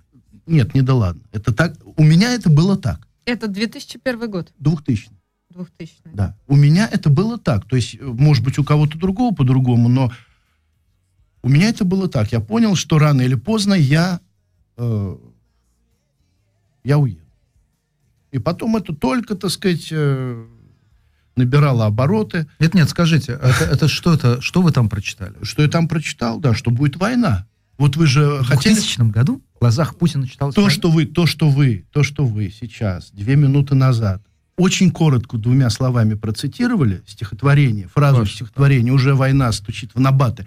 Это стихотворение было написано в 2004 То есть, И- да, то есть То 18 есть, Погодите, нет, секундочку. То есть В 18 2004 вы Да. написали, я цитирую, «Кто Да. вас любил вчера, сегодня лютый Да. враг, и тот палач, кто, назывался, братом. Это написано 18 лет назад стихотворение. Я-то думал, что это сейчас, Нет, что нет, это нет. реакция вот Нет, на нет, всех... 18 лет на назад. Аркашу Мамонтова, вашего коллегу. 18 лет на, назад. На Марцинкевичуса, с которым вы учились Да, на- вместе в Московском университете. С Прошу прощения, Нет, Ма- нет. Мацкевичус, конечно. Нет, этим стихам 18 лет, понимаете? Поэтому я говорю, что мне тогда было все ясно. Я, не- я не, не, не- не- не потому, что я какой-то там пророк или я провидец. Нет, просто, ну, это мое было ощущение, личное, персональное. Вот и все. И не, не Так, более того. а, тогда объясните, это роль личности в истории, которую, похоже, в марксистско-ленинской концепции недооценивали, Да, вот личное да. пристрастие. Да. Либо марксизм-ленинизм был прав, и дело не в личности в истории, а что будь даже Кудрин президентом России или Степашин, а к тому одно время шло, все равно было бы то же самое. Какой вот, ответ даете? вот, вот в случае с Россией, на мой взгляд, оно сошлось все. Понимаете? То есть и роль личности, Мгм. и еще роль личности, который вот в этой черной дыре становится главной. То есть если бы это, может быть, была бы не Россия, но был бы Путин, то, может быть, всего этого не было. И наоборот, может быть, если бы это... Была был бы- Россия, но не было бы- Путина. бы- была бы Россия, но не было бы Путина, все равно, то есть вот этот замкнутый круг, вот это то, о чем я говорю, что, так сказать... ну, Но он небесный жених для военной России тогда, получается, если верить вашим словам. Они нашли друг друга и бросились в объятия. Ну, примерно так. Я, я думаю, что так. Мне так кажется. А, тогда мы вас будем использовать, простите, как плюшевого оракула у Ильфа и Петрова. Да, но ничего другого не остается. Простите, это цитата. А про, матем- про математику еще ничего-нибудь будет. Сейчас с философией разберемся, с футурологией. Сейчас, секунду. И сразу перейдем к Нет, математике. нет, нет, нет. Ну, это действительно интересно, потому что если вы читали в глазах Путина войну в 2000-м, если вы писали о том, как изменятся люди до неузнаваемости Да, э, в э, 2004 Да, четвертом. четвертом году, да. у меня к вам прямой вопрос. А Путин применит ядерное оружие? Это сложный вопрос, и я себе... Спасибо за высокую Да, оценку. э, э, п- почему? Потому что я этот вопрос себе задаю каждый день. Мгм. Ну, почти каждый день. И сегодня я отвечаю «да», завтра я отвечаю «нет». Потом я опять отвечаю «да», потом я опять отвечаю «нет». Потому что э, сейчас, на мой взгляд, э, вот эти люди дошли до той стадии, когда прогнозировать, анализировать, математически высчитывать их действия Вот мы а, пришли к математике. да, мы пришли к математике. Вот, причем я... Через отрицание. Да, причем, причем к математике подвел я сам. Ваш Ну, профессионал, Да, а, на мой взгляд, на мой взгляд, просто сейчас невозможно уже просчитать, потому что мои немецкие друзья, когда все началось, во-первых, э, за э, за четыре дня до начала событий мой немецкий друг, виолончелист, который поехал в Украину давать там сольный концерт с симфоническим оркестром в Черновцы, он мне позвонил за два дня до начала, Мгм. еще там, будучи в Украине, говорит, слушай, нас тут, на- нам тут предлагают остаться на два дня, свадьба у кого-то тут, у, у музыкантов. Как ты думаешь? А уже что-то зрело. Это было вот 20 февраля. Как ты думаешь, остаться или лучше... Мгм. Они на машине ездили отсюда, из Берлина. Вот этот мой немец, виолончелист, он на машине туда ездил, сыграл концерт и мне звонит. Остаться на пару дней или ехать обратно? Я говорю, срочно, если есть возможность, срочно возвращайся. И через два дня он говорит, откуда ты знал? Просто тогда, вот я, например, исходя из того, что я видел и чувствовал, я мог как-то проанализировать, просчитать, что да, ну рано или поздно, ну это случится. А сейчас вот на этот вопрос я, например, ответить не могу, потому что сейчас э, та стадия, э, когда просчитать, проанализировать нельзя. Когда просто может случиться, ну вот просто вот так может случиться. Понятно, что так это не работает.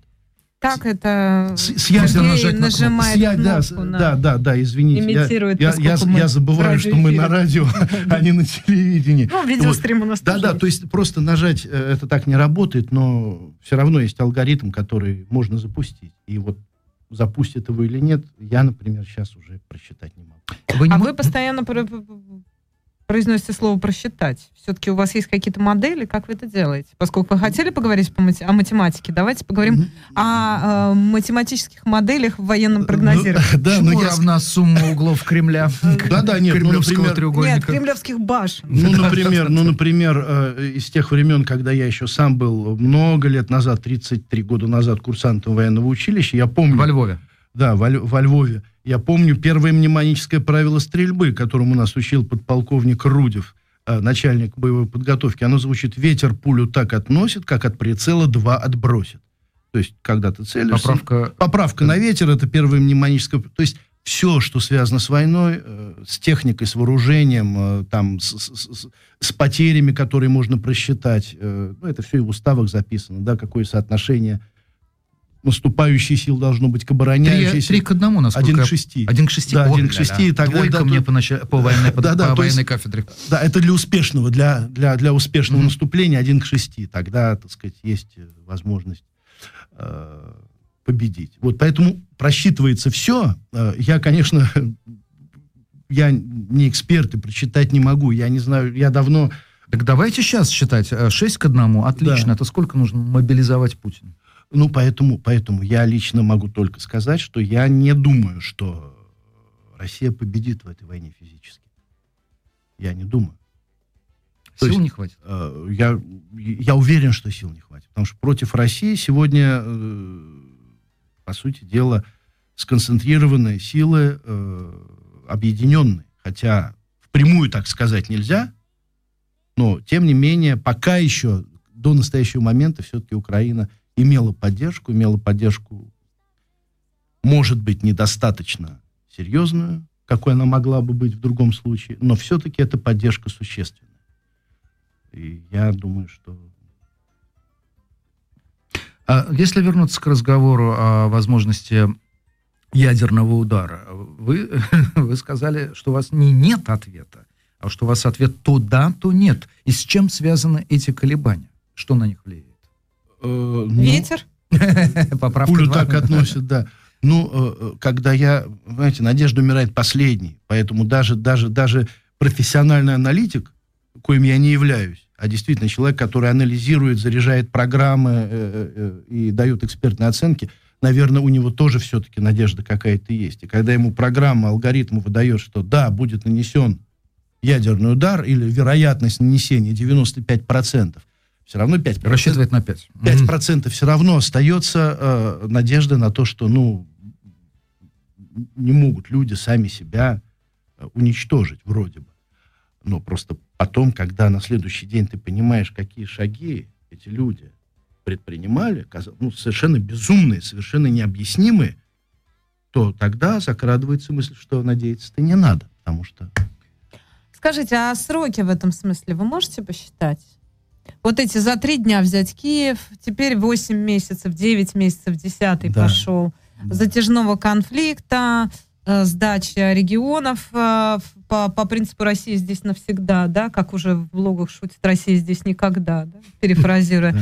Это известное утверждение российской пропаганды, российской политической элиты. Сейчас вот эта зима, да, затяжная Да. стадия, когда все будут стоять на местах и далее. Э, Далее по списку. То есть э, я думаю, что если все политические силы останутся в том состоянии, в каком они есть, ну, мое ощущение таково, Мгм.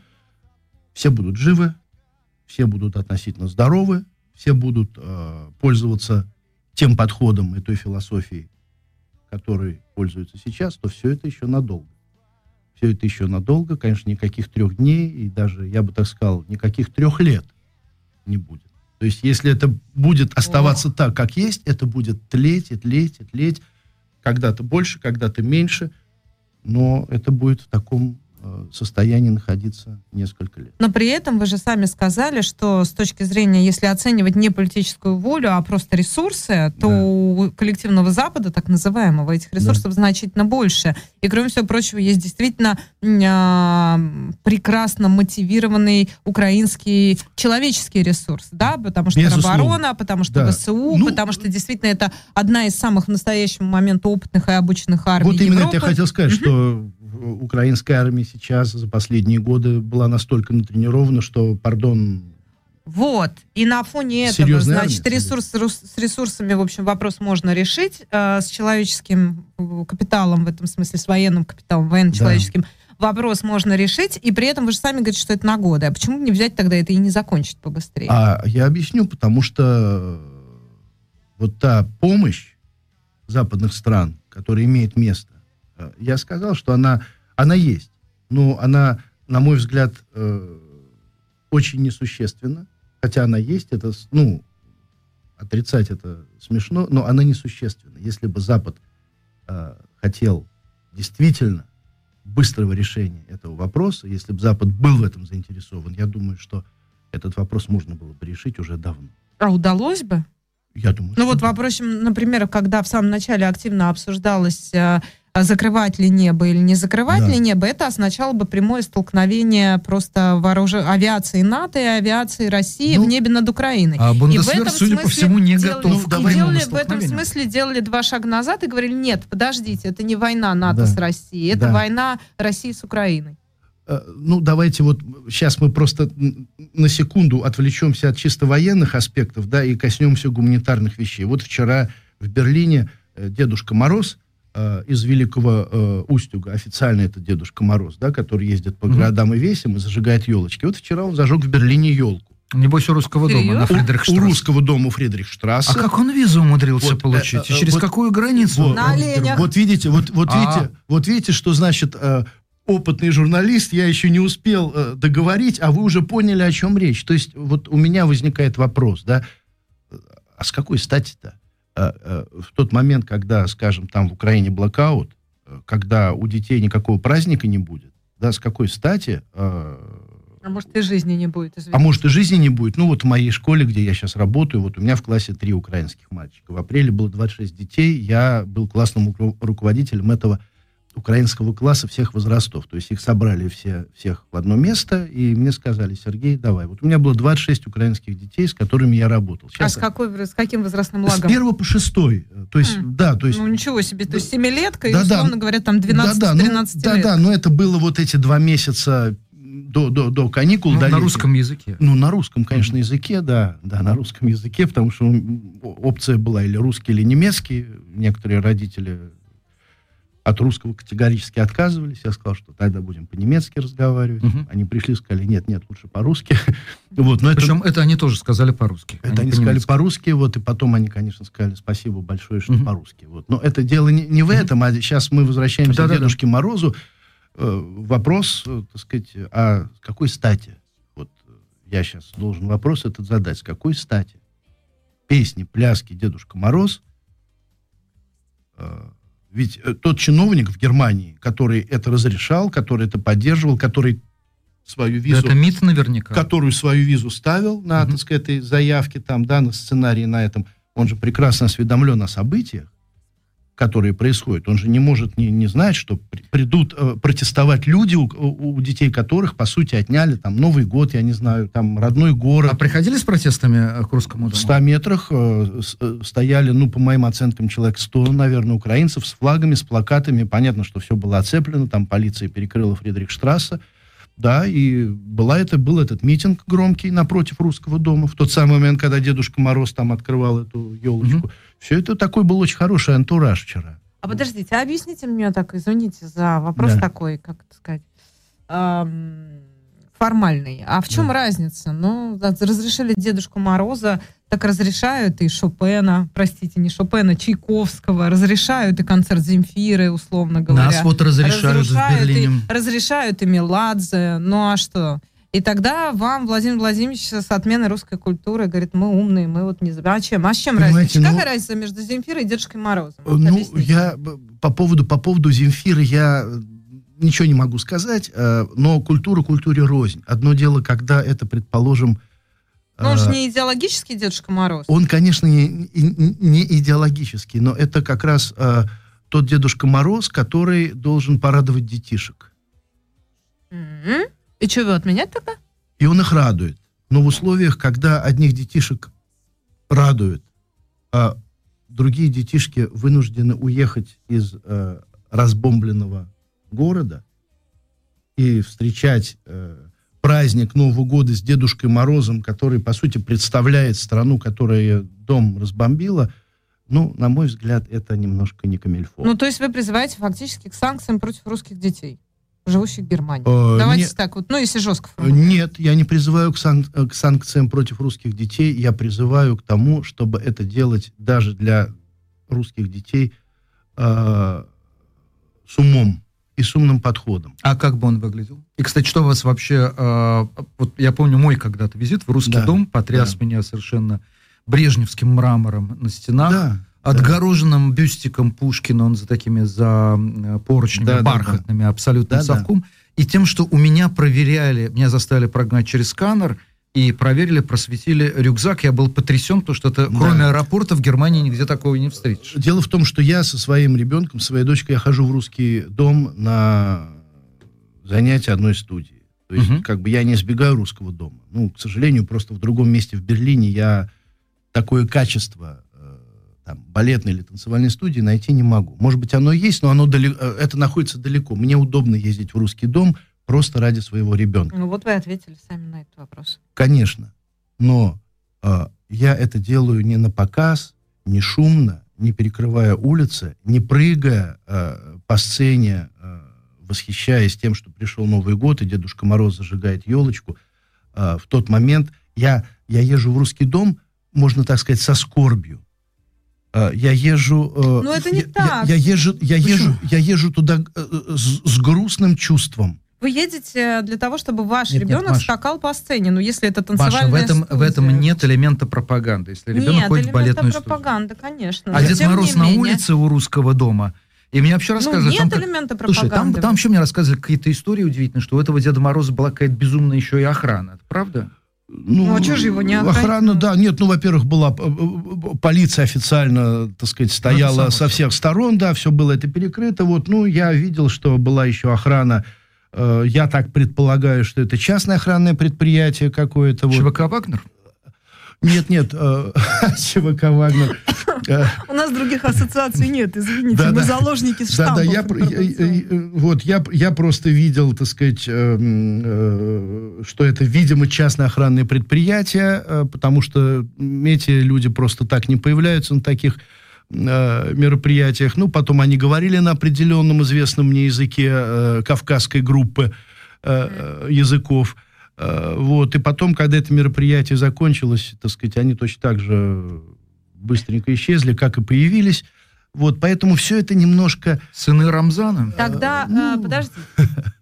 Еще один вопрос, очень формальный, очень простой и прямой. Да, Не бей кулаком русский- по столу, у меня микрофон закрывают, подпрыгивает. закрывают русский дом. да. Ну, с формулировкой там, иде... Да. даже неважно, Да. идеология, политика, война и прочее, Да. прочее. Украинцы, живущие а, в Германии против. Вы какие чувства испытываете? Вы туда ходите с грустью, но вам это удобно, и вас устраивает качество преподавания танцев а, для вашего ребенка. С каким вы чувством примете известие о закрытии русского дома? Ну, во-первых, Принятым Ма- принципиально... Маша, это да, забыла добавить. Если бы вдруг такое решение Ну да, было... например. ну, во-первых, ну, во-первых, в феврале, когда все началось, Дом был закрыт по официальной Студию- объяснению локдаун. студию, э, куда мы ходили, закрыли. Мгм. И занятий никаких не было 6 месяцев.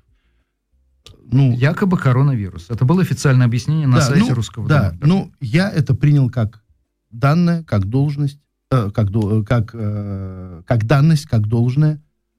И если бы русский дом не открылся, значит, мы бы туда больше и не ходили. Мгм. И слава богу, может ходим мы туда не потому, что это русский дом, а потому, что это очень хороший педагог. Ну да, Если бы она сняла, а, а, я даже был бы готов помочь снять, предположим, в другом месте студию, а, ну, я сам это сделать в одиночку не могу. Если бы она сняла в другом месте, мы бы ходили в другое место. Она находится там. Поэтому мы ходим для того, чтобы, для того, чтобы ребенок в будущем был человеком не зашоренным, а развитым во всех смыслах, был мыслящим и умным, и не ходил в стадии. Вот для этого я вожу своего ребенка и на фортепиано, и на балет, и учу с ним стихи, и рассказываю, что война это плохо. Э, Вот и все. Вот. не отменяя при этом русскую культуру. И не исключая Ни из в коем- этих стихов. я Ни в коем, ни в коем Ну, русский случае. дом, Пушкина, э, от слушай, сходи Пушкина. в русский дом, я тебе Ни сколько коем- раз говорю. Ты увидишь, что такое представление Ни о русской культуре случае. в вариации русского дома. Ни в коем случае. Русскую культуру отменять нельзя. Русская культура ни Чайковский, ни Рахманинов, ни, ни Достоевский, ни Толстой не виноваты в том, что происходит, как не были виноваты Гёте, Бетховен, Шиллер в том, что происходило здесь с 33 по 45 Ну, Манна и Просто- Яспорт с вами поспорили. Да, но просто, да, но просто культура, еще раз говорю, культура культуре рознь. Понимаете, Чайковский в концертном зале это одно, Дедушка Мороз, пляшущий на сцене э, в тот момент, когда у русскоязычных детей в соседнем государстве э, уничтожены дома, это совсем другое. На мой взгляд, опять же, это А, давайте... Ой, на- это такая же сложная. Да, ну Да, хорошо, да. у нас там остается несколько Э, минут, да, поэтому да, если ты хочешь поменять тему, то, я, наверное, хотел, самое... я, хотел, я хотел вернуться к тому, что мы начали, но, но бросили на полпути. И к вашим стихам, да, которые я процитировал. э, тот стал плачем тот, кто назывался братом.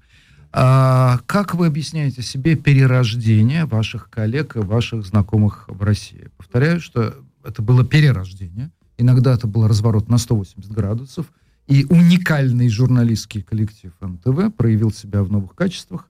Вон одну Татьяну Меткову там достаточно Да. взять. Э, Да, была, э, была Павлицей, а стала Савлицей. Да, как-то Да. вот так.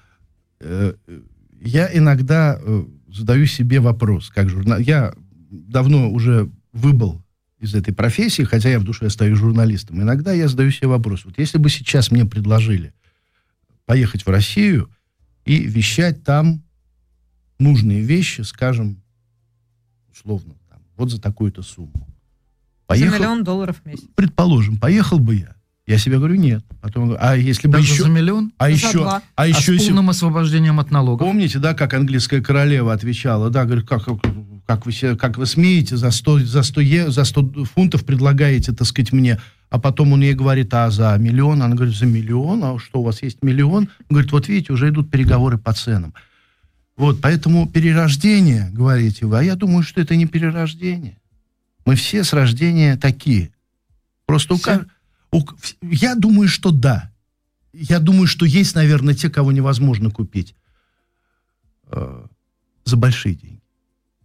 Не, ну А за, подождите. а за очень большие подождите. можно. То есть, подождите. Нет, ну это интересный выбор. То есть они за деньги, но искренних э, сторонников спецоперации там нет. Э, я думаю, что на 95% нет. Есть Серьезно? те, те, кто... Я уверен, что те, кто искренне поддерживает эту спецоперацию, кто искренне это делает, они просто э, душевно и физически больные люди. О, Я- я искренне- процентов я искренне так Соловьев это 140 миллионов Соловьев, там процент Да 80. Соловьев это сейчас ему дайте, сейчас ему дайте, вот как вы говорите, миллион.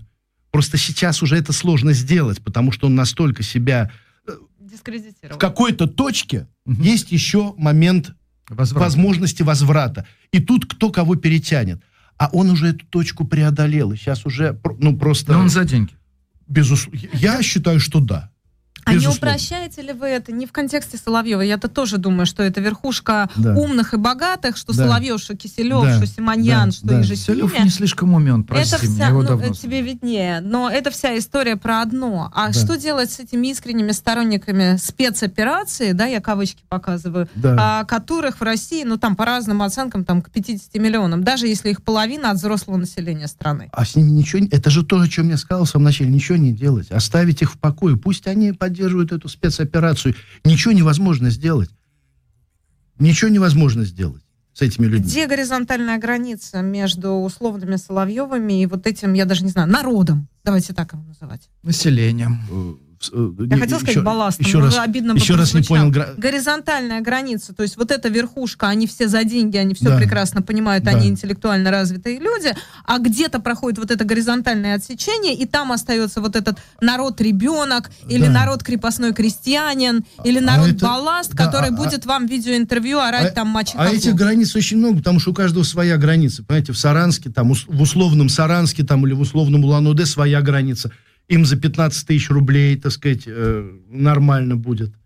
То Вот. есть это отсечение идет, условно говоря, по, же, по по- по интеллектуальному или по имущественному А, да, цензу? хороший По вопрос. какому? Да, все, смешано. И по интеллектуальному, и по имущественному. У кого интеллект чуть побольше, им чуть побольше надо.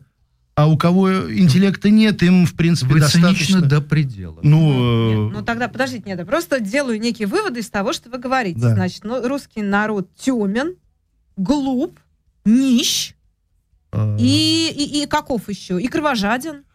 А ты описываешь А, или спрашиваешь? Ну, я нет, я некую выстраиваю конструкцию из того, что я услышала.